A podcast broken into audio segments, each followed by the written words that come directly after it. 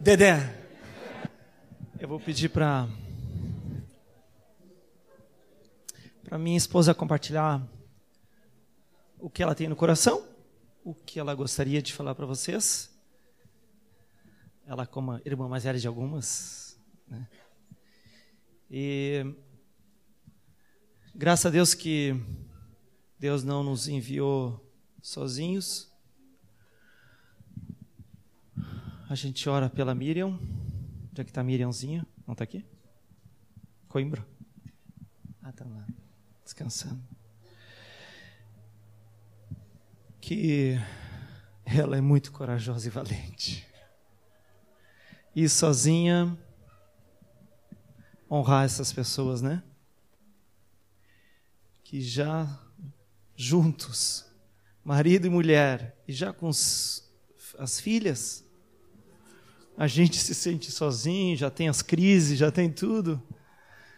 Longe de vocês, longe da igreja, longe dos mais amigos íntimos. É um sacrifício que a gente dá para Deus. Mas graças a Deus que Deus deu oportunidade para a gente para sair como casal. E como tem bastante moças, é muito bom ouvir também de uma outra moça. Né? Então ela vai compartilhar, conversar alguma coisa do coração dela para vocês. Quer? Onde é que tu quer? É. Tu quer pedestal ou tu quer ficar aqui solto? Vamos ver se precisar Bom dia. Obrigada. É bem gostoso, não tá aqui na frente porque eu não gosto muito desse lugar, mas Uh, ver as carinhas de vocês é bem gostoso mesmo, porque posso segurar assim, vocês escutam direitinho, eu apoio o braço aqui, fica melhor. Uh, ah, eu quero, se dá, eu quero. Eu não sou que nem o Fred que fica lá e vem.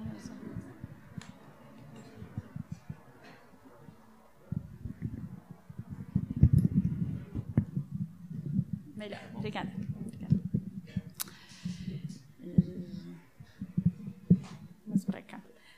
E, mas é bem gostoso olhar e ver que a gente não conhece um monte de gente, porque é muita cara nova, muita gente nova que Deus está trazendo.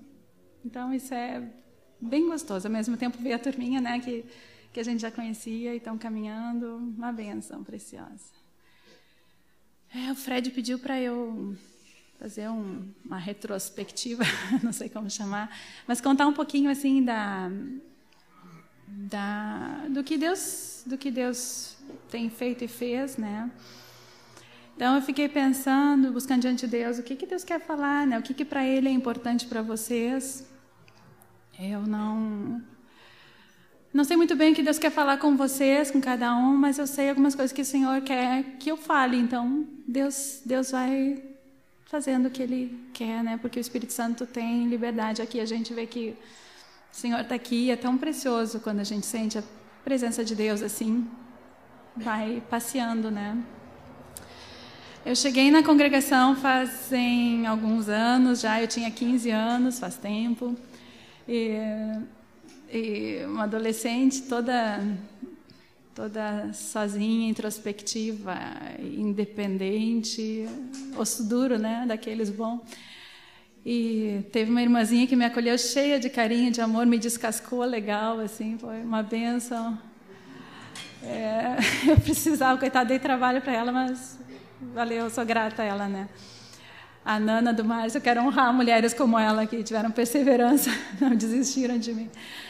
Uma bênção, assim. Então, comecei a caminhar com o Senhor. Eu vim de uma congregação e, e e tive que sair de lá. Não foi assim, não cheguei aqui buscando relacionamentos, buscando ser cuidadas, não tinha nada, nenhum entendimento de nada disso, né? Eu meio que caí de paraquedas porque a gente teve que sair de lá, tive que sair de lá por outras outras, era uma congregação tradicional e a gente foi batizado no Espírito Santo, um grupinho de jovens, então a gente foi convidado a se retirar do, do local, né? Então, assim, eu cheguei para uma, uma moça que me amou muito, mas coitada dela, eu não tinha nenhum entendimento, assim, sobre, sobre discipulado, sobre relacionamento, nada disso, né? Então, com muito amor e paciência, carinho, graça de Deus, ela foi me amando, me servindo, repartindo o reino comigo, e o reino foi entrando devagarinho, devagarinho, né? E o entendimento foi chegando. E Deus foi conquistando meu coração para Ele e para o corpo de Cristo também. Foi quebrando assim a, casca grossa, né? E me mostrando que eu precisava sim dos irmãos, que eu a minha independência era pecado. Deus queria me tirar desse lugar de, de independência, de solidão, né? Uma benção preciosa, coitadinha da irmã. Eu sempre penso assim, com muita gratidão, muito carinho nela, né? Então, um processo de Deus assim de, de me levar a, a me entregar ao corpo de Cristo, né? O relacionamento não é só esse e é precioso e esse relacionamento Deus quer, mas Deus também quer esse relacionamento, que é a vida de transparência. Deus quer nos nos ensinar e está nos ensinando até hoje essa vida de corpo, essa vida de dependência, uma dependência saudável no corpo de Cristo, né? Dependência do Senhor através do meu irmão, através da minha irmã. Receber do Senhor a palavra através do, do, do meu irmão, né? Então Deus foi caminhando um pouquinho. Daqui a um tempo chegou a hora de. Deus começou a, a, a falar sobre não ficar mais só centrado em si mesmo, vida com Deus e buscar, né? Agora era hora de começar a evangelizar e e para fora um pouquinho, né? Isso eu ainda estava lá no meu no tempo que se chamava segundo grau, nem sei como é que chama isso hoje, né? Ah, como é que é?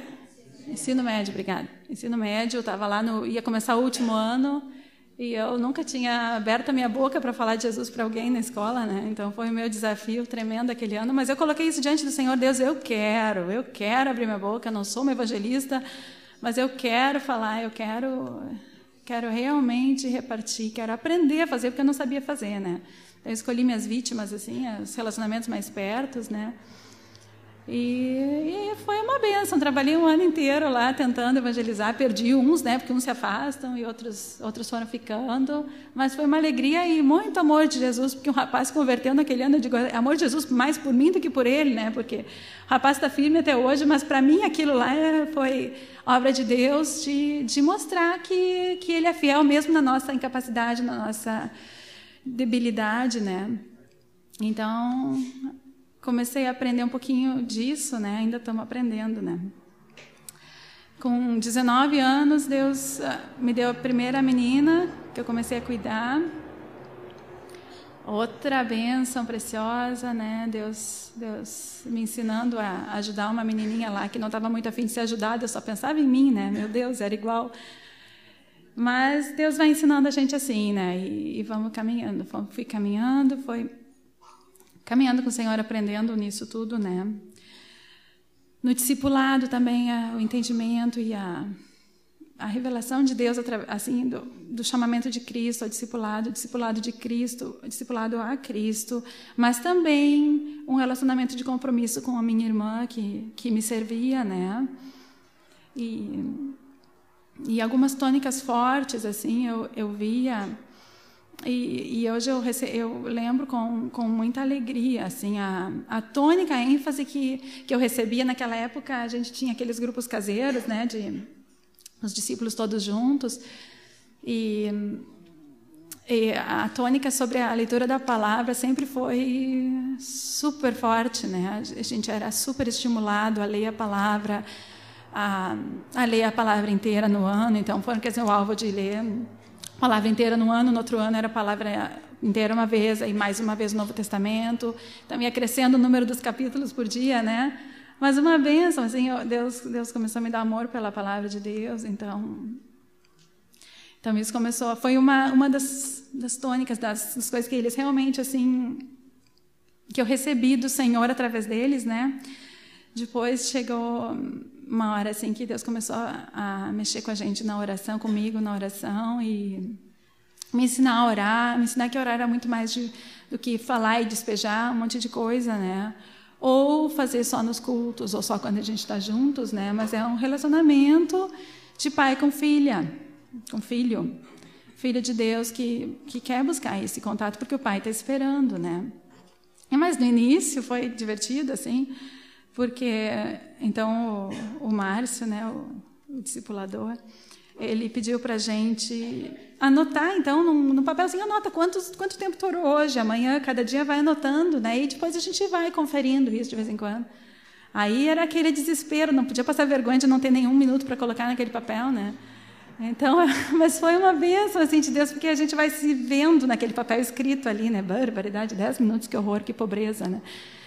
E, então, assim, foi um caminhar de Deus aí muitas vezes por por responsabilidade de ter realmente assim Deus eu tenho um compromisso eu vou orar mesmo que eu não não estou sentindo nada não estou não estou emocionada nem inspirada mas não é emoção nem inspiração né? É Espírito Santo não está ligado com a nossa emoção o Espírito Santo está habitando no nosso espírito e é lá que Deus vai falar né? Então então são duas teclas que eles batiam e batiam a leitura da palavra e a oração e eu sou grata a Deus por isso, por essas essas verdades de Deus assim que foram tomando um lugar, né? E aí Deus foi mexendo, Deus foi trabalhando durante os anos, Deus nós casamos, Deus foi nos dando discípulos, a gente cuidava de solteiros, né, uma turminha aí de uns adolescentes, uns jovenzinhos, depois a gente começou a casar uns aí, foi uma, uma historinha legal aí, foi bem, bem gostoso. E em 99, no ano de 1999, eu nós recebemos os primeiros suecos assim com quem a gente teve contato. Vinha gente assim parente ou gente que vinha mais fazer conhecer assim, né? Mas vieram a turminha lá de Gotemburgo, o, o, a Maria, o Hendrik, o Marcos. Quem estava aqui nessa época deve lembrar. Então a gente começou a ter um pouco de contato com eles, né? Eu me envolvi com a Maria, comecei a ver necessidade, ministrei com ela algumas vezes e, e Deus começou a mexer alguma coisa aí nessa horinha, né? E e aí foi interessante, porque foi uma despedida. Eu não tinha assim uma ligação emocional com essa moça, mas ao mesmo tempo eu tinha assim no meu coração, meu Deus, essa mulher vai de volta sozinha, né? Quem vai ajudar essa gente? Tem misericórdia deles, né? E, e, e realmente orei por eles, orava por eles e, e vamos ver. Um dia Deus falou assim comigo. E se fosse tu, eu, como assim, né? Então, e se fosse tu que eu quisesse mandar para lá, para ajudar? Eu estava ajoelhada, orando, eu me levantei, sentei na cama. Eu disse, é, Deus, não era isso que eu estava falando, eu estava orando por eles, não era nada a ver com isso.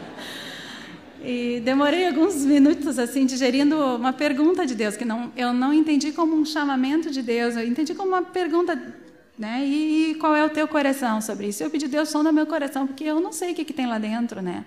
Mas eu quero te obedecer naquilo que tu tens para mim. Então, se tu quer me mandar um dia para onde for, sei lá eu, né?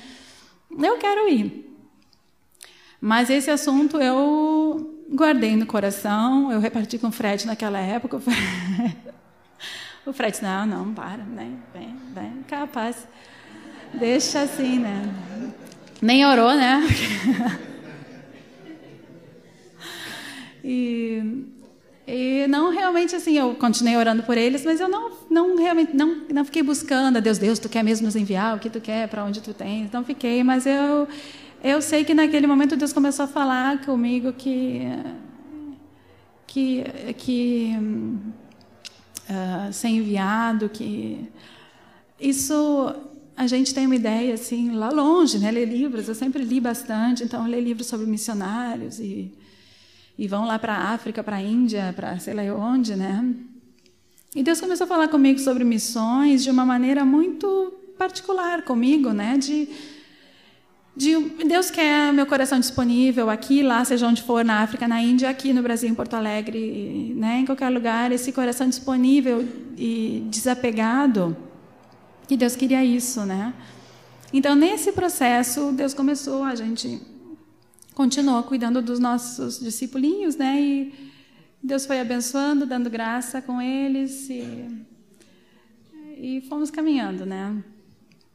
Só que eh, não ficou só naquele, naquela pergunta de Deus. Deus realmente, acho que dois anos depois, né? Deus começou a, a nos falar mais concretamente que sim, era, era da vontade de Deus nos enviar. Não sabíamos nem para onde no início, né? Deus só falou que nos enviar, mas quando Deus falou isso, eu me lembrei direto daquela perguntinha de Deus básica para mim ali, né? Aí eu fiquei, Deus, então tá, então já sei que eu vou para o meio das geleiras, já sei qual é o meu endereço agora.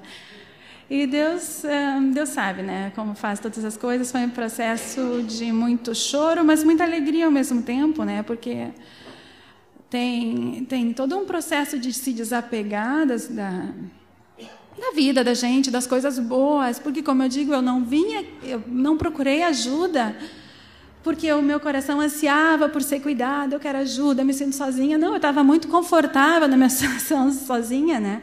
Mas Deus conquistou meu coração para uma vida de corpo, uma vida de família. E depois o meu sentimento era agora eu tenho que entregar isso para Deus, né? Primeiro Deus deu, depois Deus pediu, agora tu me devolve.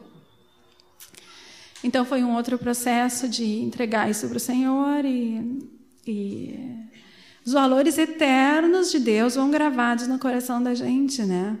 Mas, mas as pessoas ficam então entregar esses relacionamentos para o Senhor e, e as expectativas e os projetos que a gente tinha um monte de projeto ia construir casa e não sei o que um monte de coisa, né?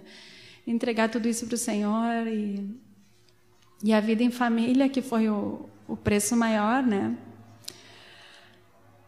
E, mas aí fomos há dois anos atrás, um processo novo, de novamente, né, alegria e tristeza tudo misturado, né, a alma da gente é uma bagunça nessas horas, né? mas, mas Deus é bom. Então começou algumas coisas novas lá acontecer e a língua para aprender, uma língua que é uma maravilha, né? Para aprender assim uma bênção de Deus, só bênção mesmo que mais nada. Tem que esquecer tudo que já aprendeu na vida, porque nada ajuda, tudo só atrapalha, né? Então, então aprender a, a falar a língua, aprender a se comunicar um pouquinho. No início, vai se virando como dá, né? Vai falando inglês, mas há uma necessidade realmente de alcançar o povo, né? Com a língua deles. E isso é uma coisa que desde o princípio Deus tinha colocado no meu coração, assim que não por nenhum motivo humano, mas que pelo Senhor é, eu, eu realmente disponho o meu coração a aprender e o meu objetivo ainda é, porque eu não cheguei lá, né? Mas falar bem sueco, né? Então eu queria aprender e me dedicar para isso, né? Dentro do, do tempo que Deus deu, né? Então com, com crianças no início elas a Raquel ia começar na escola, Raquel tem sete anos agora, né? Ela começou na escola lá. Mas ainda tinha a Melissa, que agora tem quatro anos. Então, então assim, dentro de tudo que Deus chamou, tem o, os desafios e, e, e, as crianças uh, têm um espaço muito importante para nós, né? Ainda maior, eu acho, quando a gente mudou, porque aí elas perderam muito do do ao redor, então ficamos nós como referenciais sem muita ajuda ao redor, né? Então, mais do que nunca, assim, ter tempo com elas e tudo, né? Mas fazendo o curso de sueco, comecei a fazer, né? Uma moça do grupo, uma discípula, começou a ajudar, cuidava dela para mim durante as horas, então correria, leva, leva para para casa dessa moça, aí eu corro para a escola, volto, busco a mel e, e assim fui indo, né? Então, alcançar a língua e conseguir começar a se comunicar nessa língua estranha, maravilhosa, e Deus foi dando graça, assim. Eu até hoje tenho minhas montanhas de limitações, mas consigo me comunicar, consigo conversar em sueco, consigo abordar pessoas em sueco e isso é só graça de Deus, né? Ministrar com as gurias em sueco também. Falta palavra, pinça uma aqui, uma ali, né? E vamos Vamos indo. Pega um pouquinho de inglês se, se a coisa aperta. Ah, pois é. Aí, encontrar o povo também, né? Porque tem o povo sueco, mas tem muito estrangeiro também lá, né? A Suécia é um país muito aberto para, especialmente pessoas que vão de situação assim que precisam de asilo político, países que têm perseguição religiosa ou que têm uh, guerra, né, e tal. Então tem muitos muçulmanos lá, vão muita gente do Irã, do Iraque, é, da como é que chama aquilo em Iugoslávia, sei lá, eu vários, né, tem bastante gente com aquelas, aquelas mulheres com aqueles trajes e tal, né. E e foi bem no início, eu já estava recém começando a aprender sueco aí na no, no, na piscina, da piscina, como é que se chama? Piscina pública, assim? É tipo uma piscina térmica, assim, né, da, da cidade municipal. A gente estava lá e no vestiário depois a gente conversando, eu conversando com as crianças em português e uma moça perguntou, ela tinha aqueles traços árabes, né? E perguntou de onde é que vocês são. Aí eu falei que a gente era do Brasil. Ela disse, pá, mas por que, que alguém vem do Brasil para cá, né? Aí eu comecei a tentar contar, mas eu catando palavra, aquele desespero, né, poder falar de Jesus para ela que não entendia nada de inglês. Então, uh, então foi meu primeiro testemunho sueco. Coitada dela, se entendeu alguma coisa foi só o Espírito Santo que revelou, porque eu, eu mesma não conseguia. Mas, mas foi uma experiência divertida. saí de lá tri feliz, não sabia falar muita coisa, né? Mas ela entendeu um pouquinho. Ela não não não recebeu a palavra assim ela disse tu é muito boazinha ela dizia tu é muito boazinha acredita em Jesus eu digo não então assim Deus foi dando graça para alcançar as pessoas né e, e, alcançar as diferentes culturas que a gente acha lá. Foi bom para mim na escola eu aprendi estudei um pouco sobre cultura sueca e essas culturas espalhadas pela Suécia também. Foi muito bom achei muito de muito proveito. Deus usa essas coisas também para nos capacitar né? Entender como os suecos funcionam, situações que às vezes no início a gente não, não entendia o porquê da reação das pessoas, né? E de repente, lendo sobre cultura, a gente começou a se dar conta, ah, né? então tem que respeitar as limitações deles e entender a maneira como eles entendem o teu gesto, a maneira como tu te aproxima, a maneira como tu fala. O brasileiro fala um por cima do outro, vai falando todo mundo junto, né? Aquela maravilha e está todo mundo bem. Lá na Suécia, a gente interromper alguém que está falando é uma falta de respeito terrível, terrível, né? Então, tem umas regrinhas assim que a gente tem que observar, porque senão tu cria um muro na tua frente na hora, né? A pessoa fecha, vira as costas e vai embora, né? Então, aprender a esperar. A pessoa terminou de falar, tu dá assim uns cinco segundos, garantiu que ela não tinha mais nenhuma observação para colocar depois aí tu pode falar, né? Então, são coisas assim práticas que fazem parte desse dia a dia da gente e sem as quais a gente vive extremamente limitado, né? Então foi de muito proveito. Eu fiz um módulo esse semestre passado sobre cultura sueca e valeu assim muito mesmo, né? Li um livro também sobre, é, o nome do livro é Choque Cultural é, sobre a Suécia, né? Então, muito bom, muito proveitoso também para mim. O Fred não tinha tempo para ler tudo isso, mas eu fazia uma, um relatório para ele depois, né, das conclusões e lia uns trechos para eles para ele à noite. Que a gente precisa aprender isso, né? O Fred é brasileirão, então tem que aprender mesmo, né? Não, não tem escapatória. É. Então, aprender a alcançar esse povo que era o desafio diante de Deus, né? Não basta estar lá, e amém, que bênção. Quando a gente foi para lá, tinha dois casais que nos, nos pediram para a gente cuidar deles, né? No fim, um deles não queria ser cuidado, pulou para fora, ficamos com aquele casalzinho. Mas o que a gente quer não é ficar assim com essa turma. Eu fico sempre dizendo, Deus, a gente está aberto para o que Deus mandar, mas eu quero é os incrédulos, né? Eu quero que essa turma chegue, porque gente cristã de outras congregações, gente, o nosso objetivo não é pescar essa turma, né?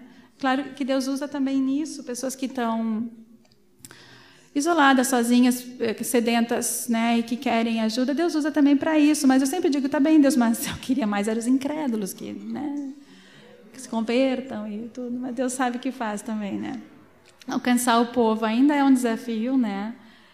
E Deus continua mexendo na gente e neles, né? Tem os discípulos, o grupo Deus foi nos, nos dando né, discípulos lá e fomos aprendendo a alcançá-los, aprendendo a nos comunicar com eles. Ainda estamos nesse processo, começando com alguns há pouco tempo, né? Agora nós saímos de lá, deixamos alguns Teve um casal que pediu para a gente cuidar deles uns três dias antes da viagem. A gente, ah, então tá, daqui a dois meses a gente se fala.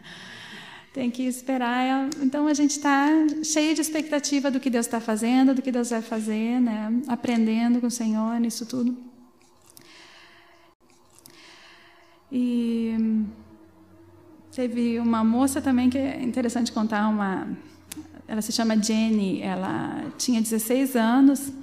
Ela se converteu e uma moça do nosso grupo, uma discípula, começou a cuidar dela, então, né, no inicinho, assim. Uma menina querida, muito quietinha, assim, como é típico sueco de ser, né, mas... Uh, uma menina que, que, tinha um coração que queria o Senhor, né, que é o Senhor, ela. Então, ela começou a cuidar, a Sandra, essa discípula, começou a cuidar dela e...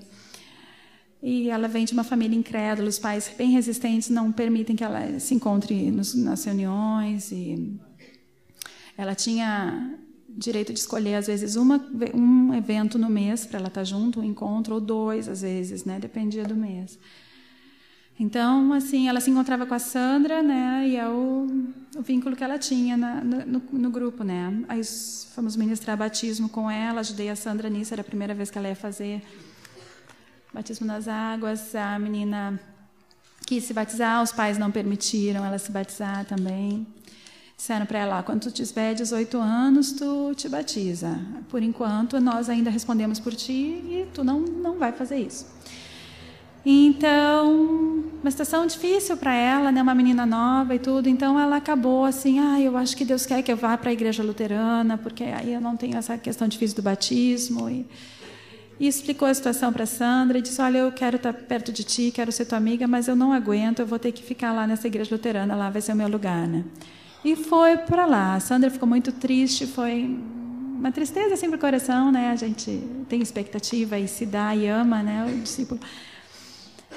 E meio que sumiu, não ligava, não procurava, né? Dois meses se passaram, talvez três no máximo, não me lembro muito bem quanto tempo foi, mas foi um tempo curto assim. Ela ligou dizendo: Eu não aguento mais, eu estou sozinha aqui, ninguém me procura, eu vou na reunião, estou sozinha, vou e volto sozinha. E eu preciso de ajuda, eu quero ser tua discípula de novo. Despejou assim, em cima dela por telefone mesmo, né? Eu não quero estar sozinha. Vale mais do que, do que a aprovação dos pais, vale mais do que qualquer outra coisa, né? Então, um exemplo bonito de, de, do que Deus está começando a fazer e trazer entendimento assim sobre esse entendimento que um dia eu tive que experimentar sobre relacionamento, sobre é, discipulado, né, sobre transparência, vida em família. Deus, Deus traz isso e manifesta isso de forma diferente para pessoas de culturas diferentes, né? Muito precioso, ela voltou, assim, muita alegria, muita expectativa, assim.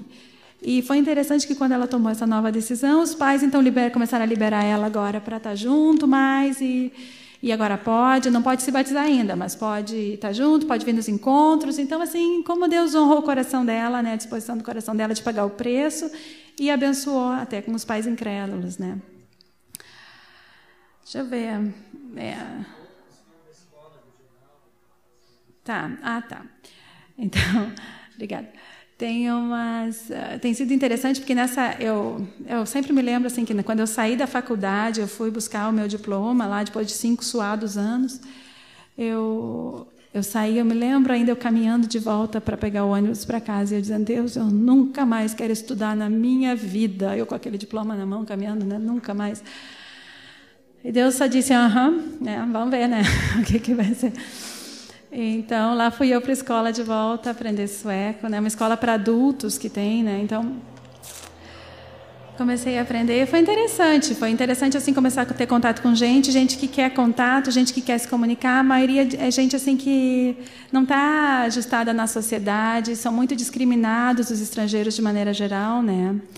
Um estrangeiro na minha situação até que não é tão discriminado, porque eu ainda tenho um sobrenome sueco, né? Marido sueco, eu tenho filhas que parecem suecas, né? Então, um pouco mais. Mas, mas assim, os estrangeiros são muito discriminados, então. Então, eles querem contato, eles querem conversar, se esforçam. A gente às vezes não sabe. Eles, tem gente assim que vem de línguas que realmente tem muita dificuldade de aprender, eles não têm nem o mesmo alfabeto, né? Então tem que aprender. Tem gente que tem que ser alfabetizada com as nossas letrinhas lá e os nossos números, né? Para depois começar aprender a escrever e tal. mas gente que quer contato. Então tem sido assim um lugar que Deus tem me dado para repartir do evangelho dentro assim do vocabulário de cada um. Tem gente que tem limitação maior, tem gente que tem um vocabulário um pouco maior, mas para todos Deus tem o mesmo evangelho, né? Então teve teve teve uma moça assim que eu comecei a tentei testemunhar para ela. E ela não entendia do que eu estava falando. Deus, como assim Deus? O que, que é Deus? Explicar o que, que é Deus para a criatura, né? Ela veio da Tailândia, é um país budista. Ela nunca tinha ouvido falar de outro Deus a não ser Buda. Então, quando eu me dei conta de não sei o que a figura do Buda, até que ela, ah, tu está falando de Buda? Eu disse, não, não é Buda. Buda é uma estátua, né? Eu estou falando de Deus, Deus verdadeiro que criou a Terra. Ah, então ela entendeu assim, né? Então assim é, é, é um contato às vezes quase chocante assim com, com essas outras realidades, né? E uma outra moça muçulmana também, muito um rosto assim, uma aparência, não sei se vocês veem com essa claridade aqui, mas uma cara de braba, uma cara fechada e usa aquelas coisas que aparecem só assim do rosto, né? nem o queixo nem a testa, da sobrancelha a boca assim que vai para fora, né? Uma moça, eu pensava que ela tinha já, sei lá, uns 40 e poucos anos, era uma moça de 25 anos de idade, desse tamanho assim, né? Uma, realmente assim uma pessoa assim que passava a infelicidade, né? E eu comecei a ninguém falava com ela, o pessoal fazia piadinha ao redor dela. Quando eu vi ela a primeira vez na escola, eu disse: "Deus, eu vou chegar nela de algum jeito, né?" Tentei falar com ela, um dia ela me olhou assim com uma cara não respondeu. Eu disse: "Eu vou de novo." E fui tentando, né? Até que eu consegui conversar um pouquinho, saber o nome dela, mas tudo muito assim, né? E Deus foi dando graça e amor por ela, e eu comecei a me aproximar e fui chegando e perguntando e sorrindo, né, pedindo a Deus como como repartir o evangelho com o muçulmano, porque eu não sei de nada, né, não tenho nenhum treinamento para isso e a gente ouve daqui e dali, o pessoal da Jocum fala algumas coisas, às vezes a gente ouve e fica, Deus, que estratégia tu tens para alcançar essa moça então, né? E, mas Deus deu graça assim para alcançar o coração dela. Uma, ela um dia ela sentou comigo, ela começou a abrir o coração dela, começou a falar da vida dela, como ela tinha parado lá, né, contar a história, uma história muito triste assim, e chorava e, e eu vi assim que a gente vê desde o início, mas mais ainda quando tu ouve a história, né, a, a, o que o diabo fez estrago na vida da pessoa e aquela dureza, né? Que é um escudo de aço, ninguém me passa, ninguém me machuca mais hoje, né? Então, muita tristeza, assim, mas reparti um pouquinho de graça com ela, né? E alcancei o coração dela, Deus, assim, foi tão bondoso. Hoje em dia, ela vem a mim, ela vem me cumprimentar, ela sorri para mim. As outras pessoas, ela continua assim, né? Mas ela vem, então o pessoal brinca, ah, tua amiga está chegando agora. Que ela é realmente assim Deus Deus eh, me deu o coração dela né? Então uma moça que eu tenho buscar diante de Deus Nádia é o nome dele dela. E Deus Deus é bom. Tem pessoas especiais por todos os lados né? E nos dá uns estrangeiros lá. Encontrei assim brasileiros lá e a primeira brasileira que encontrei é uma moça que foi da Assembleia de Deus se desviou e casou com um sueco mora lá já faz uns cinco seis anos então, foi muito, é muito legal, gostoso. Até isso é um amor de Deus por nós, assim, por mim, né, de ter um lugar onde a gente fala português, onde a gente comunica em português, onde a gente se expressa mais fácil, né, sem esforço, assim. Então, Deus tem usado em lugares diferentes, formas diferentes também, né? Em lojas é interessante porque a gente aprende a falar em sueco e agora dá para dá falar legal, né? Aí chega numa loja, mas o sotaque denuncia, mesmo que a aparência tapeie, mas o sotaque denuncia. Então, todo mundo pergunta onde é que tu vem, né? E sempre dá para dar uma puxadinha numa conversa e falar, Deus nos chamou para cá, Deus ama muito essa terra, né? O amor de Jesus, declarar o amor de Jesus por eles. Eles ficam olhando com umas caras, tem uns que riem, tem uns que ficam sérios, ah, tá, obrigada. Mas Deus vai, Deus vai fazendo, né? Teve uma vez nos descobriram lá e um jornal da cidade nos telefonou. Ah, teve uma família de daqui da cidade que se mudou para Natal e agora a gente ficou sabendo que tem uma do Brasil que veio para cá. Então, quem sabe a gente podia fazer uma entrevista com vocês. Eu não gosto muito de, não gosto de, de jornal nem de holofote nem de nada disso, né? Mas o Fred ficou todo animado e disse: isso, vamos lá, vamos lá.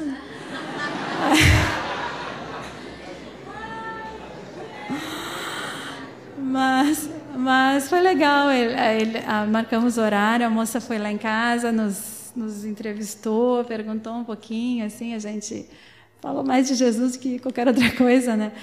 Foi, foi divertido no fim da história. Aparecemos no jornal, viramos celebridade. O pessoal na rua, ah, eu te vi no jornal, eu te vi no jornal. e, e aí na escola, quando eu cheguei na escola, no, no, no dia que apareceu a notícia, foi acho que uma sexta-feira, que apareceu no jornal, então o professor estava na escola esperando ele. Aí quando eu, eu, cheguei, acho que um minutinho atrasado na aula, e o professor tinha disse assim: "Ah, a gente tem uma celebridade aqui na, na sala de aula. Hoje a gente vai ter um assunto especial para falar." Então ele tirou cópia assim da reportagem, né, para cada um e distribuiu. E aí foi trabalhando, aí traduzindo e contando para o pessoal e tal. E o pessoal começou a fazer perguntas. Foi uma hora tão gostosa assim, porque gastar uma aula de duas horas falando de Jesus para aquela turma foi muito especial, né? Foi muito legal muito legal mesmo. E, e para o professor, porque tinha coisa que os colegas às vezes não sabem, a gente. Os colegas, às vezes, tem gente de muitos níveis diferentes, então tem gente que não está acompanhando tudo, mas o professor está pescando todas, está me ajudando a comunicar, então ele ficou meio de tradutor ali no meio, né?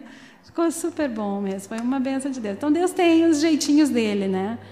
Vai fazendo lá o, a, a palavra aí adiante, né? Deixa eu ver se tem mais alguma coisa.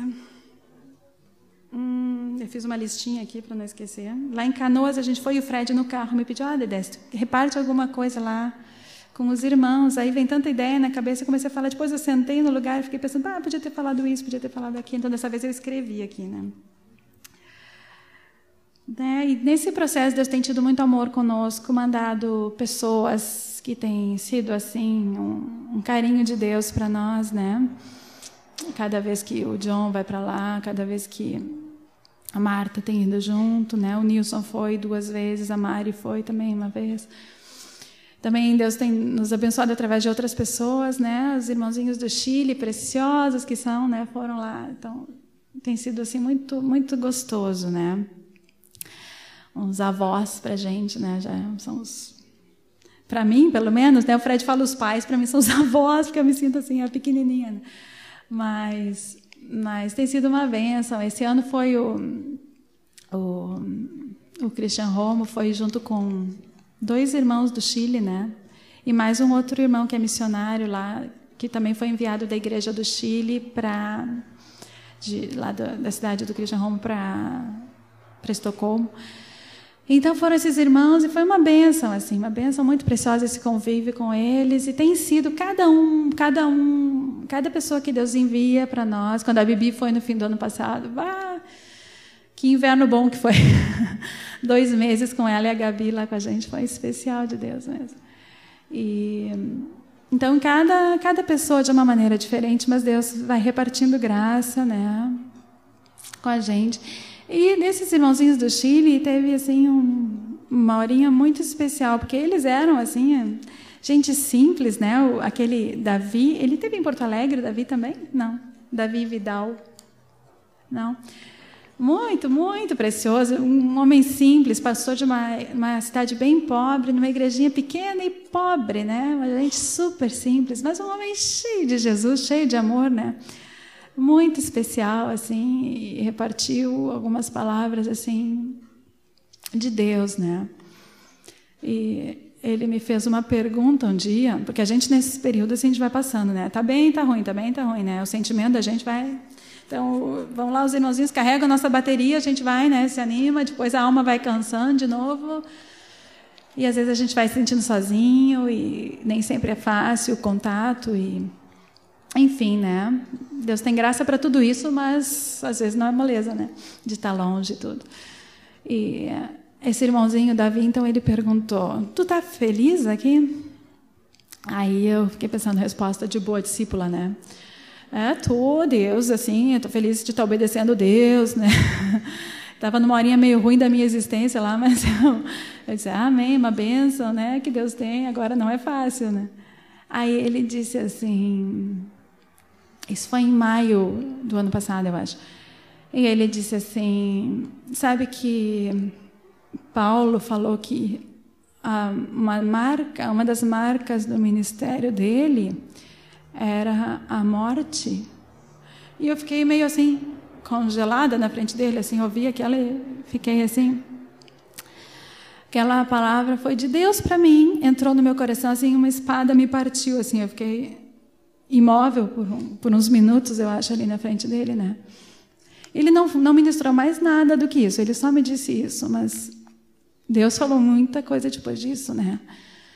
Sobre essa operação da morte na minha vida para que a vida de Deus se manifeste e, e começou a tornar vivos alguns trechos da palavra que antes não tinham sentido uma, uma significação forte para mim. E de, desde então passaram a ter. E Deus começou a falar algumas coisas assim que talvez não eram tão agradáveis da palavra de Deus, mas que se começaram a se tornar a vida de Deus e foi como é que eu vou dizer? Libertador, eu posso dizer assim, um processo de Deus, de vida de Deus me regando através da morte, operando na minha vida, né? Então, uma bênção, assim, a, a, eu digo a palavra mais forte que Deus falou comigo e mais que mais me encheu de alegria foi morte, porque essa foi a palavra de Deus. Isso não anima vocês, né? Mas, mas animou a mim, meu coração, digo de todo o coração, deixar a morte de Cristo operar na minha vida para que a vida de Deus se manifeste, né? Se, se o grande trigo não cair na terra e morrer, nada vai acontecer, né? Então tem que morrer mesmo, tem que deixar morrer, não tem nada que espernear, não. Dá para chorar, mas não espernear, né? Deixar o grão morrer. Perder para ganhar, morrer para viver, para a vida de Cristo se manifestar, né?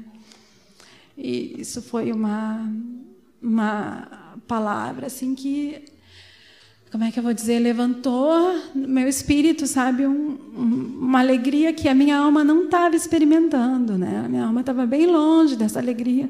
Eu não estava assim resistindo ao Senhor, ou não estava amargurada, ou arrependida, ou desejando voltar atrás, mas, mas a morte de Cristo tem que operar para que a alegria de Cristo possa acontecer, né? Na vida dele. O pessoal não gostou de ouvir sobre morte, que ir embora, cara. Ah, eu sei, eu, tô, eu pensei nisso. Estou só brincando. Desculpa, pessoal, desculpa. Tem que morrer, lavar prato, preparar comida, né? Tá certo. Limpar banheiro de noite, amém. Glória a Deus. Deixar a morte operar, né? Então, então foi isso, assim. Esse ano foi um ano de muita morte e muita vida de Deus ao mesmo tempo, né? Um ano de, eu, eu senti assim que Deus queria realmente assim um, abrir meu coração para para algumas coisas que Ele tinha, né? Para a morte operar em áreas da minha vida e deixar a alegria de Deus regar. E foi muito gostoso esse presente de Deus de, de ter vindo, né? Muita alegria para nós. Mas eu digo de todo o coração, assim que uh, a gente não estava, eu não estava me sentindo assim uh, desesperada para vir né? negócio, oh, eu preciso, né? Foi um tempo de Deus para nós, na horinha certinha de Deus. Fico feliz que não foi antes dessa dessa palavra sobre dessa palavra que veio para mim esse ano passado, né? Porque eu fico feliz que Deus tem um lugar para nós aqui no meio de vocês, mas eu tenho, eu fico também feliz porque Deus tem um lugar para nós lá. A gente tá, eu estou feliz lá. Eu caminho para a escola cada dia, né? Deus me levou a estudar intensivamente esse último semestre, então foi sair de manhã, volta à metade da tarde para casa mas com alegria no coração, naquele, naquele trajeto, assim, agradecendo a Deus por aquele lugar, abençoando aquelas pessoas e com muita gratidão no coração, por mais assim que tem horinhas que são difíceis, né? Mas muita gratidão ao Senhor pelo que Ele tem feito, pelas pessoas que Deus tem colocado perto de nós, pelos contatos brasileiros, suecos, sei lá de onde mais, né? Mas muita alegria no coração pela pelo amor de Deus, carinho de Deus, né? Que mesmo que a gente morre, Deus ainda enche a gente de vida, enche a gente de alegria, tem uma vida abundante, né? Então tem mais é que morrer mesmo, né? Entregar a vida de uma vez e dizer Deus amém. Como eu ouvi um, a gente ouviu, a gente ouve de vez em quando CD de, de ministração que chega para nós, cada um é uma pérola preciosa, né? E e a ministração do Dani, ele falando, depois de uma certa idade, a gente aprende a não fugir da cruz, a gente se joga, né? a gente corre para a cruz, se atira em cima dela. E é isso aí, né? Tem que deixar essa, essa cruz operar de verdade e morrer mesmo porque precisa morrer, se desapegar, porque esse chamamento não é chamamento para algumas pessoas, a gente sabe disso. Ser discípulo, fazer discípulo é um chamamento para cada discípulo, cada um que é discípulo, né? Então, é um chamamento que nos alcançou, que alcança cada um de nós aqui, né? Deus tem uma vida frutífera, uma vida abundante, não sem custo. Para ninguém é sem custo, a medida de custo para cada um vai ser diferente, a dor que cada um vai sentir vai ser diferente. Mas esse, esse chamamento é para cada um, né? Chamamento de ser discípulo, verdadeiro discípulo, né? Não, não contar com ficar sempre contando com a misericórdia, né? A gente tem que contar com ela de qualquer jeito, mas no que depender de mim, eu quero, de coração. 100% Jesus na minha vida, né? Não cheguei lá, mas vamos caminhando. E vamos caminhando nessa direção. Discípulo 100% de Jesus. Amém. É bom ouvir, né? Ah. Auxiliadora idônea. Graças a Deus. Graças a Deus. Retira sobre testemunhas, a gente está mais aproveitando a oportunidade para extravasar o nosso coração e dentro disso tem testemunhas. Que o nosso objetivo de estar lá na Suécia é transparecer Cristo. Para as pessoas que desconhecem, que estão nas trevas, ouvirem a Cristo e se renderem a Cristo. Para os irmãos conhecerem mais a Cristo, serem libertos por Cristo, serem restaurados e curados e sarados por Cristo e serem conquistados por Cristo. Então, estender a Cristo, que nem Erasmo falou aqui, nós somos a extensão de Cristo.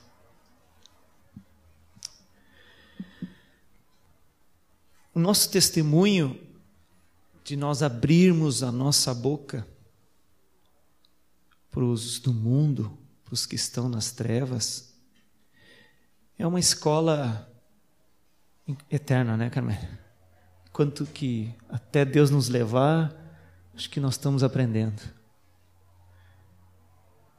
Eu fui consolado quando Moacir falou que, que ele treme antes de ele falar. O nosso evangelista aqui disse: glória a Deus, se ele treme, então, então tá tudo bem, porque eu sacudo. Quando eu vou testemunhar, falar de Jesus. Eu dou graças a Deus que quando eu estava na sétima série, lá o Tom, meu professor, meu Tom, meu professor na sétima série, escrevia o versículo lá, né? Antes da aula. No colégio, desde a sétima até o terceiro ano, lá no IPA, Deus foi impregnando na minha vida, Deus deu oportunidade para crescer no meu testemunho. E sempre tremendo. Mas eu fui obedecendo. Meu Deus, que vergonha que eu tive quando o pai, o John, o, o Tom, organizando lá para ir de sala em sala no, no meu, na minha escola, para os meus colegas, ir lá cantar, né? Então era eu, minhas duas irmãs, que a gente estudava lá, o Tom como professor, e mais alguns jovens. O diretor lá deu oportunidade e nós íamos de sala em sala cantar um pouquinho e dar um testemunho. A gente vai tremendo, né, Carmela?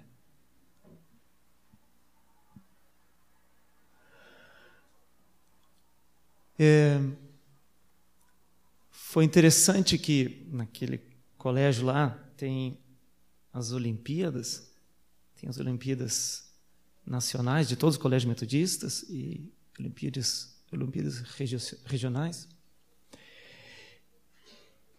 E eu, lá na escola, na sala, cada um tinha que, lá na frente, declamar e falar. Era uma, uma aula de português e tinha que falar alguma coisa. Declarar. Tem 10 minutos. Tu tem que discursar ou fazer, ou fazer uma, falar uma poesia. Na aula de português. Aí, primeira vez, eu falei até do, do da música de, do Erva Mate, do, do, do Azaf, na época que ele cantava junto com o Beto do Galpão Crioulo. Não, como é que é esse show lá? E nem lembrava mais. Mas é, o Azaf foi da Califórnia. Isso, nativo. O Azaf e o Betão. Gaúcho. E a primeira vez foi isso. A segunda vez, o que, que eu estou fazendo? Eu vou aproveitar a oportunidade e vou, vou, testemunhar. Aí, disse, ah, eu posso discursar 10 minutos. 10 minutos fala bastante coisa. E aí eu aproveitei e falei na minha sala de aula. Não sei como, o professor gostou. Diz: ah, os cinco melhores da sala agora vão discursar para o auditório inteiro do, do, do, do, do segundo grau. Diz, Ai, meu Deus do céu. Aí, então, então tá. Olá, tenho dez minutos. Dez minutos eu vou proclamar a palavra. E fui lá para todo o segundo grau, os outros estavam declamando, é política, é isso, é aquilo, você sabe, vocês estão vivendo presente ou estão na faculdade. Então, falar Jesus para os teus colegas que tu convive todo dia e falar dez minutos no olho, é a misericórdia de Deus. Se Deus me usou, Deus usa para qualquer um aí, para testemunhar e falar de Jesus. Porque eu, acanhado, tímido e introspectivo, depois Deus foi. A gente aprende no tranco, obedecendo. Vai tremendo, mas vamos indo, né? Aí a gente, a gente aprende assim. A gente treme igual, mas a gente obedece, porque a obediência a gente quer obedecer primeiro e não pensar na gente, né? E foi nessa época que eu estava estudando uh, no terceiro ano para o vestibular. Eu, o John ainda não era casado e eu tive oportunidade. Todos os domingos de manhã a gente, eu separava um tempo, os outros, o resto da semana eu estudava para o vestibular além do colégio. E domingo de manhã eu reservei, eu vou. A gente estava estudando querigma de Daquê, sobre proclamação. E aí reforçou mais ainda, lendo os Atos de Apóstolos, que que Pedro e Paulo pregava. Deus, que simplicidade do Evangelho. Pedro e Paulo e todas aqueles as diversas pregações, eu separei todas as pregações e, e fui vendo Uau, é Jesus, é Jesus, é Jesus, é Jesus. Tinha uma introdução, tinha um finalzinho lá, mas é Jesus, é Jesus. E aí eu fui lá convicto numa outra. Aí, além do segundo grau, aí eu tirei também, eu acho que sexta, sexto lugar, alguma coisa assim. Sei como. Aí tinha essas Olimpíadas, que o Erasmo bem sabe, de todos os colégios. Eu tinha, me, eu tinha tirado o primeiro lugar no concurso bíblico, Evangelho de Mateus, lá todo mundo incrédulo, né? Eu li, li, li, tirei o primeiro lugar. Fácil, né? então, aí eu fui na vaga do colégio para concurso bíblico, e como tinha um número limitado de vagas, e tinha que preencher uma vaga, eu entrei na vaga de discurso. Diz, ah, já que está faltando e não pode ser de outra gente, tá, não, tem, não dá para chamar mais alguém, então tu vai, tu vai declamar, tu vai falar lá na frente para todos os colégios do Colégio Nacional, todo o país, os colégios metodistas. Aí fui lá, de novo, mais uma oportunidade para proclamar a palavra de Cristo, anunciar Cristo para os colegas, para as pessoas que eu nem conhecia, tremendo, mas obedecendo a Deus. E são oportunidades que te gravam, que tu vai em obediência, tu te abnega, tu vai mesmo com medo, mas tu obedece a Deus e vai começa a proclamar. E quando tu começa a proclamar, é o que todo mundo sabe, Deus da graça, né? Quando a gente abre a nossa boca, Deus da graça, o Espírito Santo da graça para nós. Aí numa outra Olimpíada né, regional, e Deus deu oportunidade também em Passo Fundo, que foi a sede. Então foi várias, várias oportunidades que Deus deu oportunidade no colégio mesmo. E isso é interessante a gente aproveitar a oportunidade, porque é de lá que nós convivemos, onde nós podemos proclamar a Cristo Jesus onde nós estamos. Eu me lembro na minha época, quando eu estava também estudando vestibular, estava estudando com o irmão do João Batista. Aí na volta do ônibus é aquela velha, velha escola. Fala para o teu vizinho. Quem que já não passou, né? Então eu só estou falando para animar de que é isso que Jesus nos pede.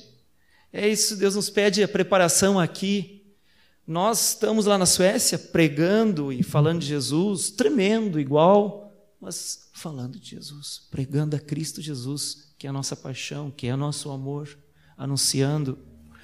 Mas eu me lembro quando jovem, quando Deus pediu, fala com teu vizinho no, no ônibus. E é uma libertação quando a gente obedece a Deus, né? É uma alegria o cara nem está aí, mas a gente sai com, nos, nas nuvens, né? A gente sai nas nuvens porque a gente foi abençoado tremendamente porque a gente obedeceu e nós anunciamos a Cristo.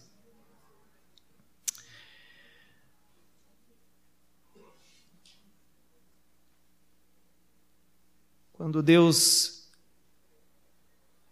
Deus fala as coisas para a gente, a gente tem que obedecer, né?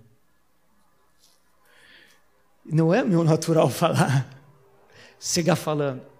Mas eu aprendi aqui na congregação, eu aprendi a abordar, eu aprendi na praça, eu aprendi na parada de ônibus, e vale a pena, vale a pena se, fazer de louco e, e louco para Cristo, e deixa que os outros falem e pensem, mas vale a pena obedecer, porque a gente vai crescendo na obediência a gente vai crescendo. E nós vamos sendo enriquecidos. E abrir a boca. E não se esconder. Eu me escondia, eu era agente secreto, né? eu era agente secreto no colégio, etc. Mas Deus foi me libertando, me curando e fazendo eu abrir a minha boca. Quando a gente ajudava os jovens aqui na, década de 90, a gente tem. Década de 80 foi a minha formação. Aí eu era um mascote, o Erasmo sempre no culto dos jovens, todos os sábados. A turma dele, era o Tom, o Joe, eram os líderes, e eu só aqui, né? Surgia às vezes, ah, Deus falou comigo. Daí eles me deixaram para o mascotezinho testemunhar. Aí eu testemunhava lá no culto. E a gente vai aprendendo, né? Aí década de 90, não, a década de 90, daí Deus chamou. Agora, vão lá, vão, vocês vão abençoar. Aí, né, quantas oportunidades a gente teve de retiro adolescentes e abençoar os adolescentes, depois abençoar os jovens. E muitas das oportunidades junto com os jovens e, e os discípulos, Deus mandou, agora tu vai falar no ônibus, na frente de todo mundo.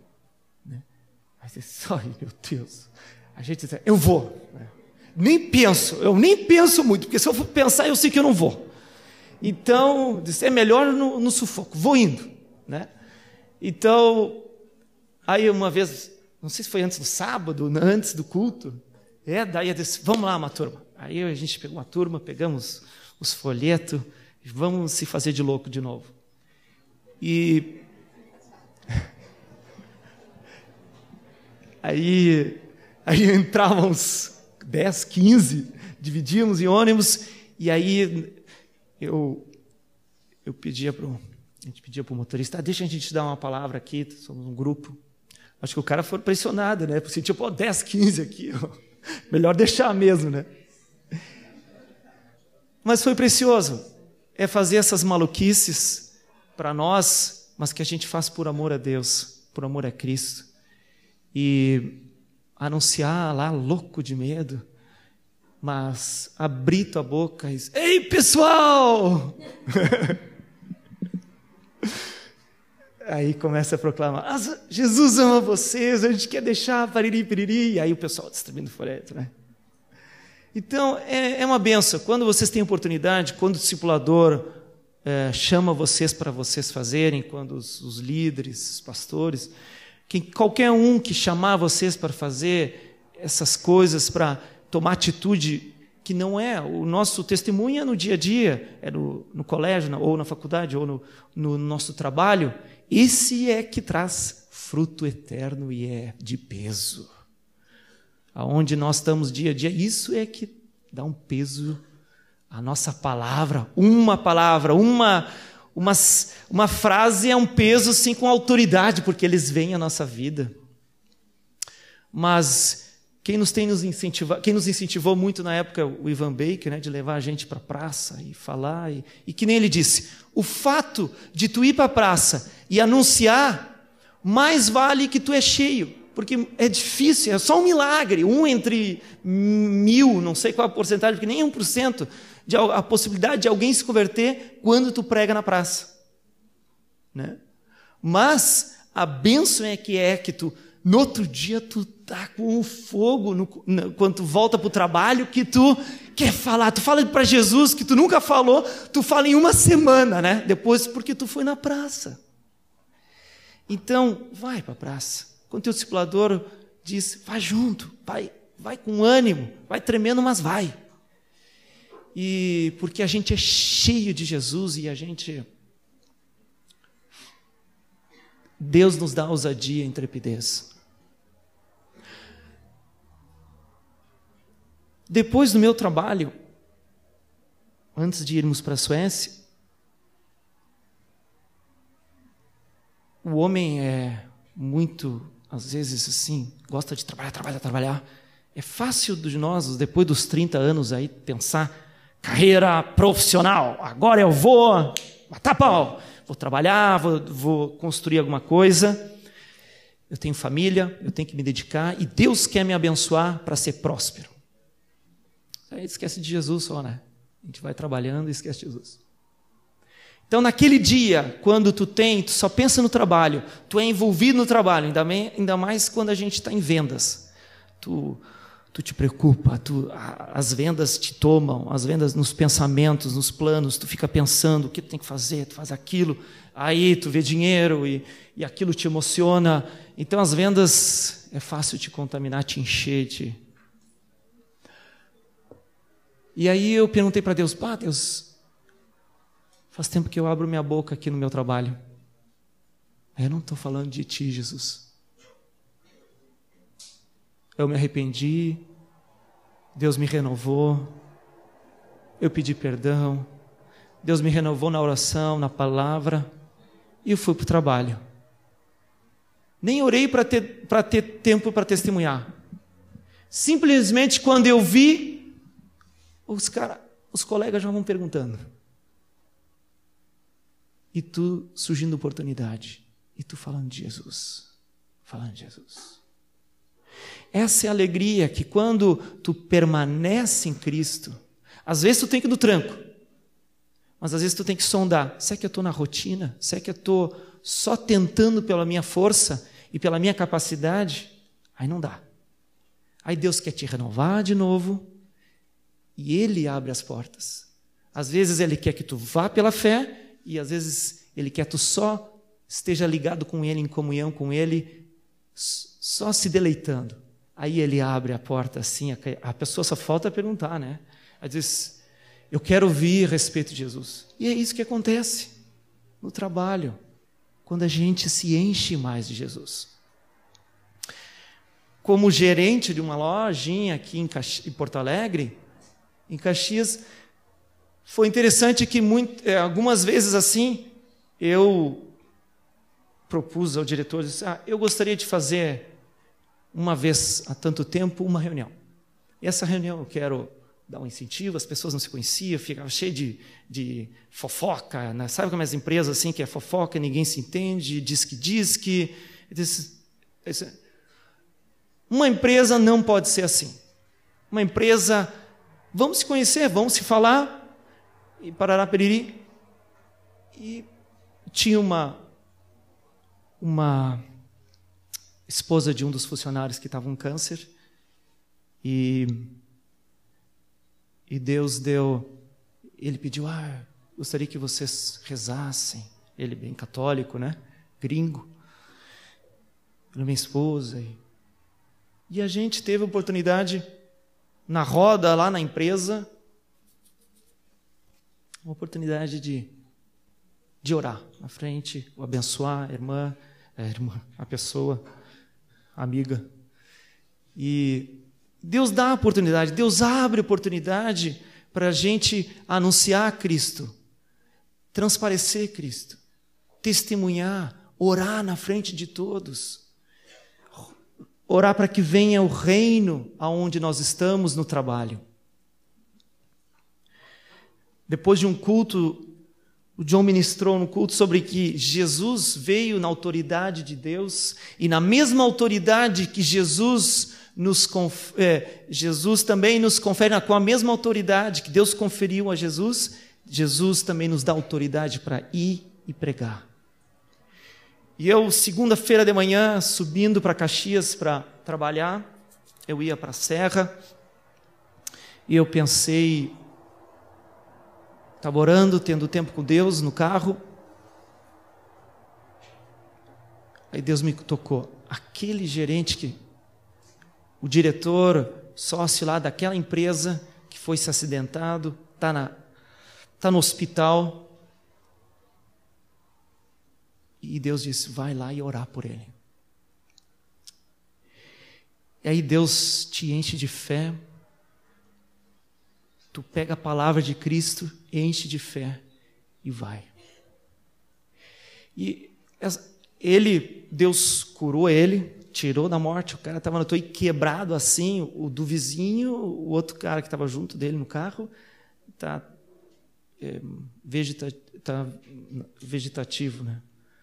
Ele estava assim, inchado, quebrado por tudo, não, não tinha esperança. E Jesus alcançou. Eu fui com Idésio lá, ele, Deus, se não fosse Idésio, não tinha porta aberta para entrar na UTI, não era familiar. Deus usou o irmão e a gente entrou e nós oramos. Os familiares ouviram, nós oramos, nós falamos de Jesus, eu falei de Jesus. Ele não, não se converteu. O gringo lá duro. Mas Jesus, pela sua misericórdia, tirou da morte. E nós estamos aqui para proclamar, para anunciar as boas novas. E Deus sabe, a semente foi semeada, nós não temos capacidade de saber quem vai se converter, quem Deus vai colher. Mas se nós não irmos e proclamar e falar, quem é que vai? Nós é que temos Cristo, nós que fomos alcançados por Cristo. E, e Deus cura, Deus curou o homem, Deus levantou. Antes da nossa ida para a Suécia, eu pedi uns minutos para ele. Isso depois de três anos depois desse incidente. E eu fui lá dar o Novo Testamento e falar por que, que a gente estava indo para a Suécia. Não se converteu, mas ouviu de novo. Nas, nas lancherias, que como vendedor a gente para para tomar um cafezinho gostoso. E tinha a Casa das Cucas lá em Portão. Sempre gostava de parar, na volta sempre levava uma cuquinha para casa. E tu se torna amigo dos caras. E disse, ó, vou... Foi a minha última viagem assim de despedida antes de ir para a Suécia. E disse: Deus me colocou no coração pessoas e disse: Eu vou dar a minha última palavra. E dei o Novo Testamento, falei de Jesus e contei por que a gente estava indo para a Suécia. Então, são oportunidades que, que Deus vai nos criando para nós anunciarmos a Cristo. E nós crescemos daí. nós crescemos, nós nos, Deus nos enriquece tanto quando nós abrimos a nossa boca. Ah, Jairo, é. Três anos, a gente numa convivência, vocês conhecem o Jairo, e casou com a Michele, ele é agrônomo também. Então eu conhecia ele desde. Eu fui pedir para ele me indicar um lugar para emprego, em 94. Eu tinha falido com os peixes, Deus só deu quebredeira lá, eu paguei, trabalhei para pagar as contas. Depois trabalhei dois meses seguro, bah, ganhei um bom dinheiro. Dei graças a Deus para os Figueiró. trabalhei dois meses, ganhei um bom dinheirinho. Aí depois eu fui lá na, nessa loja agrícola aqui, Barrancheta, eu disse, ah, tu, tu sabe uma empresa que precisa? Aí desde lá eu, eu conhecia ele. Deus me abençoou, Deus deu emprego, e eu indo como promotor de vendas e depois como vendedor, eu falava de Jesus. Depois como vendedor, melhor ainda, porque aí eu pagava, a empresa pagava o almoço, disse, vamos almoçar. Os caras loucos da vida, felizes da vida, vamos almoçar juntos, né? E, e aí lá, pegava o guardanapo e. Eu não sei quantas vezes eu desenhei o, o propósito eterno de Deus, o folder, o Jesus e a queda, não sei quantas vezes. Cada vez Deus dava, não dava para pregar duas horas no meio do almoço, né? Mas é, por muitos anos, era 10 minutos, 15 minutos, Deus deu oportunidade para, no restaurante, ir pregando e falando.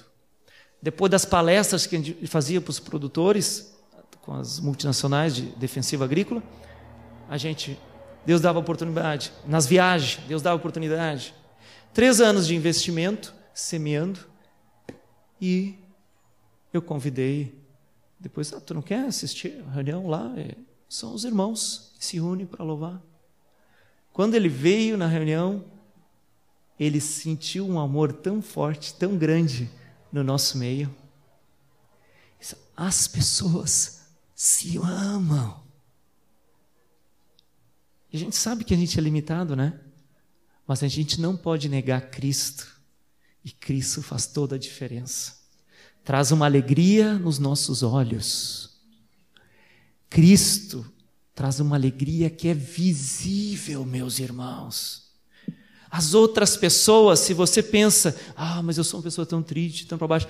Não, mas ah, nos teus olhos, as outras pessoas podem ver que tu é diferente, que tu tem alegria, que tu tem paz. E o Jairo diz: pá, mas aqui as pessoas são sinceras, se amam. De pouco tempo logo, logo depois ele tomou uma decisão. Então eu, eu dou esse testemunho lá para os suecos de que, porque eles querem, ah, eles aprenderam todo o folder, decoraram, sabem de cor, estudaram, apresentaram um para o outro, então, estão craques, estão muito bem. Aí eles, Deus abriu uma oportunidade para eles testemunhar para os amigos deles que eles nunca tinham falado de Jesus para os amigos. Aí eles assim, a primeira vez, os dois casais, a gente orou, a gente, nós jejuamos, nós oramos, nós instruímos e agora ele disse: agora vocês vão. Eram os dois casais. Eles nunca tinham tido essa oportunidade para um ateísta, uma luterana que é ateísta também, que não acredita nada em Deus, biólogos super racionais, eles ouviram o evangelho do reino da nove da noite a uma da manhã para incrédulos. Isso na Suécia é um milagre. É um milagre. Eles não se converteram ainda. E eles dizem, pá, mas eles, eles estavam jubilosos porque eles, eles viram, mas quando, quando compreenderam o que, que eles têm que ministrar e o inserir Jesus no contexto da palavra que o folder ajuda, eles ficaram jubilosos quando viram, mas é isso que nós temos que pregar. Aí pregaram. experimentaram o céu descer porque eles, um sueco incrédulo, o casal, ouviram a respeito do evangelho do reino da, da nove a uma hora da manhã. Estavam no céu. E aí, mas não se converteram. Aí eles ficaram oh, abatidos, mas eles não querem ainda. Sabe o que eles disseram? A gente vê que vocês se amam, vocês vivem em família. A gente gostaria de ter essa forma de vida, mas não Jesus. não entendeu nada. É, não dá. Porque o amor e a alegria, a felicidade e a comunhão se chama Jesus. Mas ouviram, ouviram, pela primeira vez na vida, 30 anos, nunca tinham ouvido alguém falar de Jesus dessa forma.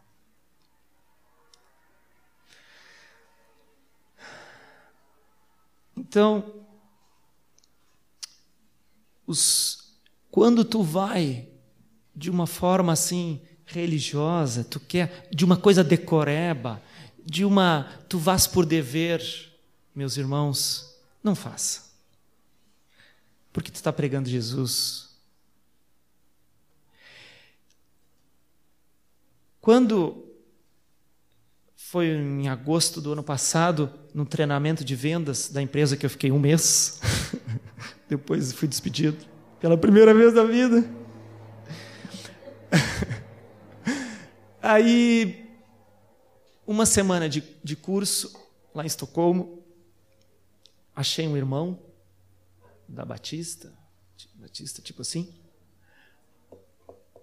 No, no bate-papo, na, na refeição, aí o, um cara começou a falar e Deus deu oportunidade, e aí eu comecei a falar de Jesus, proclamar Jesus. E o, o irmão, com uma, uma polpa, um peixe inflado, religioso para mais, mas era irmão. Aí anunciava Cristo como uma quase uma condenação para o cara.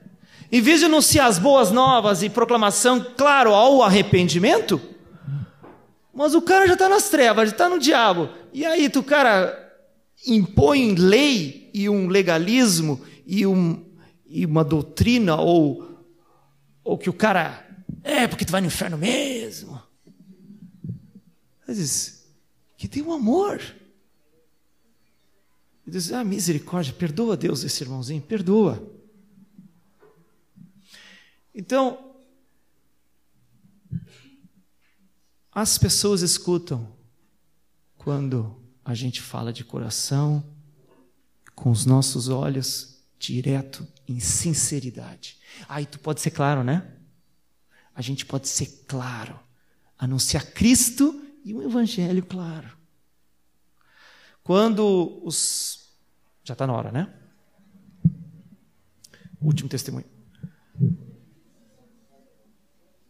Quando o pai do nosso discípulo, que é incrédulo ainda, a mãe é cristã da Assembleia, o pai é incrédulo mesmo. O fato de ter a oportunidade de tu pregar o evangelho, as pessoas estão naquela convivência, a esposa cristã, é, amigos, filhos cristãos, e aí Deus dá oportunidade. E aí eu falando direto, pá, olhando na cara dele. E ele orgulhoso, incrédulo, orgulhoso, se achando tal, gostosão ainda, se achando gostosão. A gente sabe como é que é lá por dentro, né? Moído, podre, morte. Mas a gente ama eles, porque Jesus amou a eles, vai com compaixão e sinceridade. Aí eu falando de Jesus, eu é difícil ele dar oportunidade. Aí eu o cara deixou eu direto, meia hora direto assim. Eu estava na casa dele, a mãe, a esposa dele saiu, eu fiquei só com ele e fui direto no Evangelho. Ele não se converteu ainda também. É osso duro. Aí, ele dizendo: Tu fala diferente.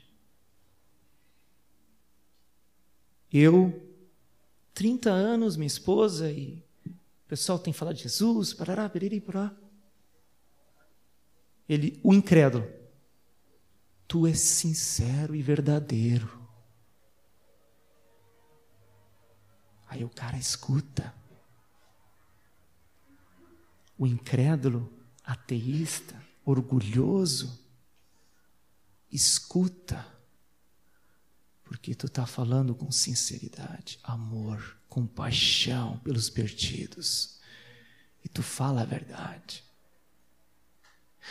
Na Suécia nunca foi tão, não é fácil, mas o que a gente teve de oportunidade, eu, Dedé, de. Os caras os cara davam os ganchos, né? porque a gente não usava nem dar gancho. Porque o maior gancho que a gente tinha era isso que a Dedé disse: era por que vocês vieram para a Suécia? Porque ninguém entende, porque todo mundo acha na Suécia, e todo mundo tem essa imagem boa do Brasil, aqui é um paraíso, mas também aqui tem sol, tem calor, tem gente agradável, um povo agradável, amigável, muita comida, abundância, tem desigualdade social, etc, etc. Mas, mas tem tudo isso, tem o paraíso, natureza, o que, que são as praias do Brasil, tudo. Eles não entendem, mas tu veio para cá, vocês vieram para cá, é impossível, que, que vocês são malucos?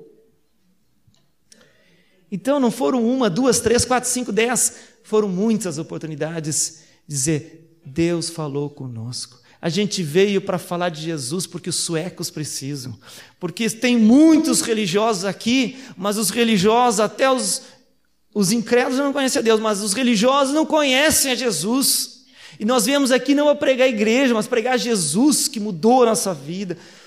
Na despedida da 1 de abril, logo depois, é aniversário da minha esposa, 2 de abril eu terminei meu trabalho lá, no primeiro trabalho do ano passado. Aí o, o pessoal disse: Vamos fazer uma festa para ti, de despedida. Eles quiseram fazer uma festinha. Ele disse: Ah, então eu vou fazer uma, um galeto. Que eles não conhecem. Galeto, a moda italiana, não conhece. Não sabe fazer uma coisa boa.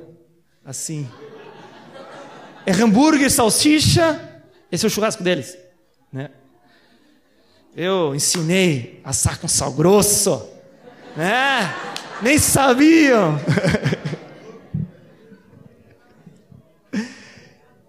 e eu fiz um, eu disse, eu vou servir eles. Foram uns 15, 12 pessoas da empresa, da loja onde eu trabalhei um ano e meio, um ano, e e disse: Ah, Deus, eu preparei, eu fiz aquele folderzinho de cinco perguntas, mas numa folha de ofício, e com uns bonequinhos, né? Computador. E tirei cópia, 15, 20 cópias, e disse: Eu vou. Para aqueles que eu não falei de Jesus ainda, no meu trabalho, eu vou falar agora. A gente tremendo, eu tremendo, ah, quando é que deu? Quando é que eu vou falar? Quando é que eu vou falar? Né? Aí eu fiz o galeto, todo mundo amou, me dá receita, eu amei, ah, que coisa mais gostosa, o cheiro, amaram, amaram o galeto, amaram o galeto. e na casa, e foi uma, uma subgerente que disse, eu quero que vocês façam na, nossa, na minha casa. Isso para o sueco é um milagre que abrir a casa, faz na empresa, nos outros lugares, mas não na, minha, não na casa. Mas ela abriu, eu quero que eu faça a festa na minha casa. E depois de ter servido eles na mesa, eu vi que o pessoal estava começando a se mexer para ir embora. E eu disse: Eu gostaria de falar um pouquinho para vocês. Eu tenho uma página aqui, uma folha, que eu gostaria que vocês guardassem e pensassem a respeito da vida. E eu consegui falar um pouquinho daquelas frases, as cinco perguntinhas sobre o propósito, sobre o homem, o pecado, a queda, Jesus. Para pessoas também que nunca ouviram um evangelho genuíno e limpo de Cristo Jesus, sem religiosidade, mas vida. Ninguém deles se converteu, nenhum deles.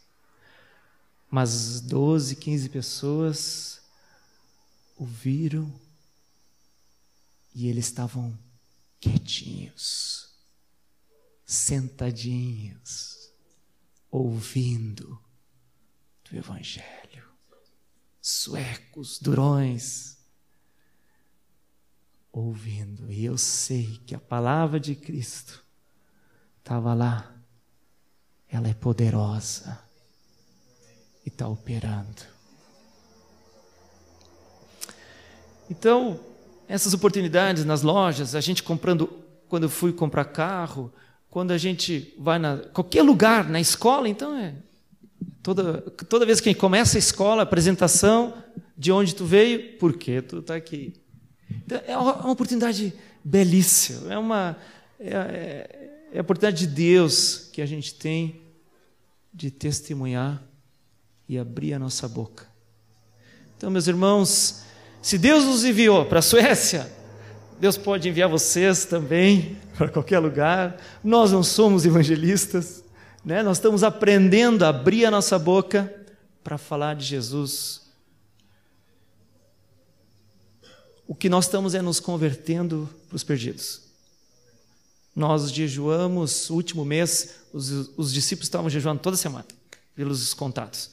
No nosso grupo de discípulos, a gente fez uma lista lá, eu falei, nós tínhamos 50 irmãos, 50 amigos, oicos, né? Que a gente está falando de Jesus e pregando e orando e jejuando. Aí eu disse agora, nesse último mês, antes de nós viajarmos, eu vou fazer um desafio para vocês. Agora, em vez de jejuar só uma vez por semana, nós vamos jejuar agora duas vezes por semana. Esse mês.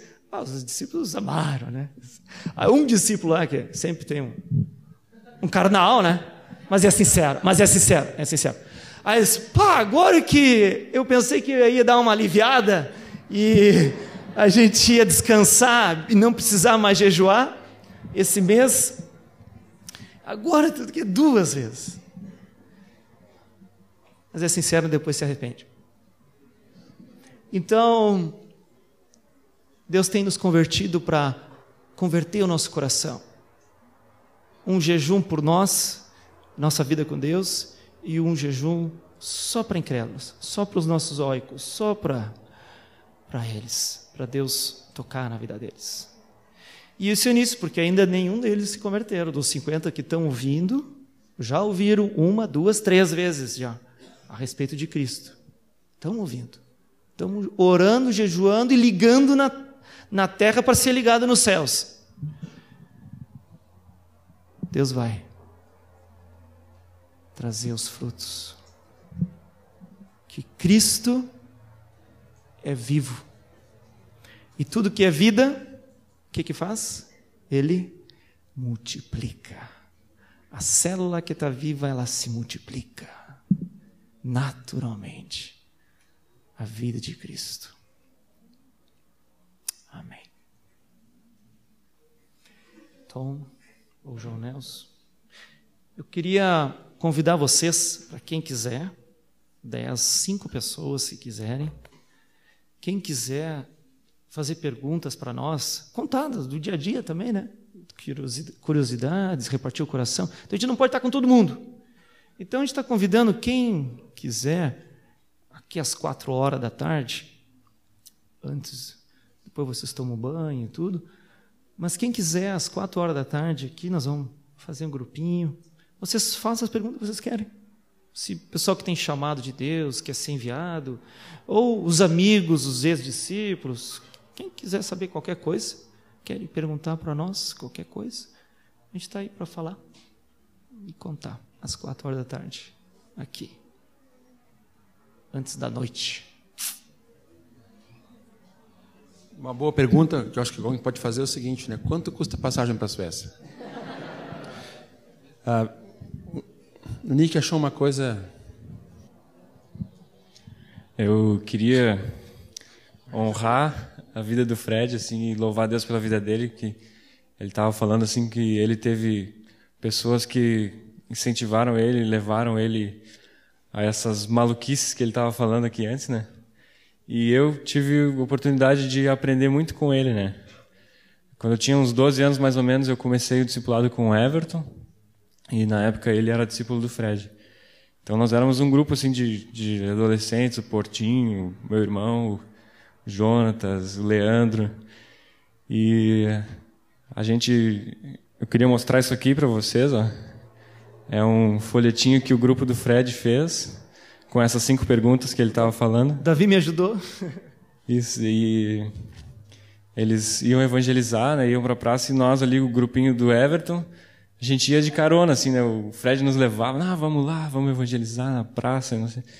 Então, eu queria louvar Deus pela vida dele porque eu, ele foi responsável, assim, pelas minhas primeiras experiências, assim, de, de evangelismo, de abordar pessoas, de ir para a rua, assim, né. E eu aprendi muito com, com isso, né.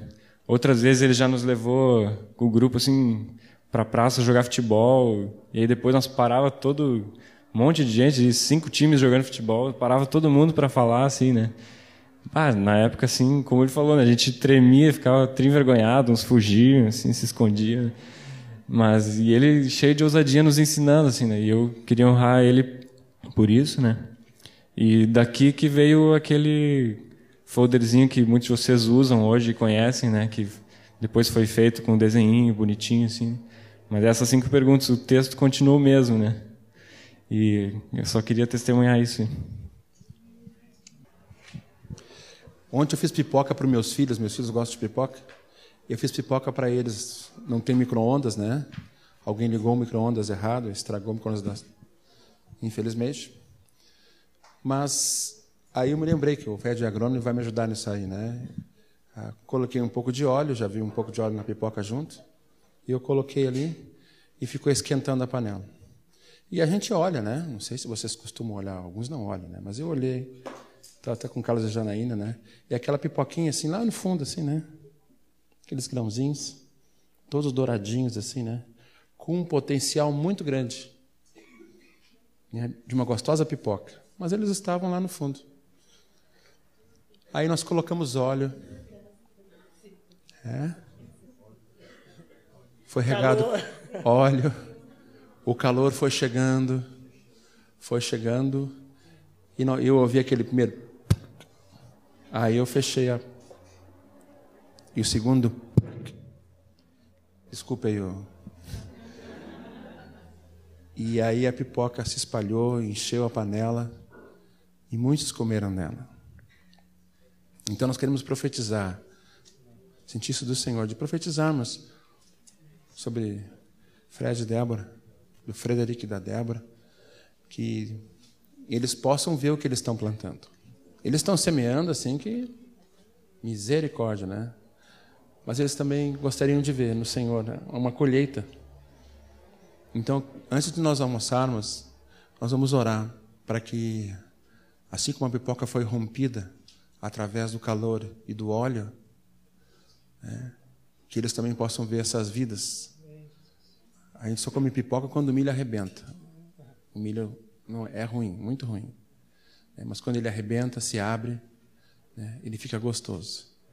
Então nós vamos profetizar sobre a vida deles isso.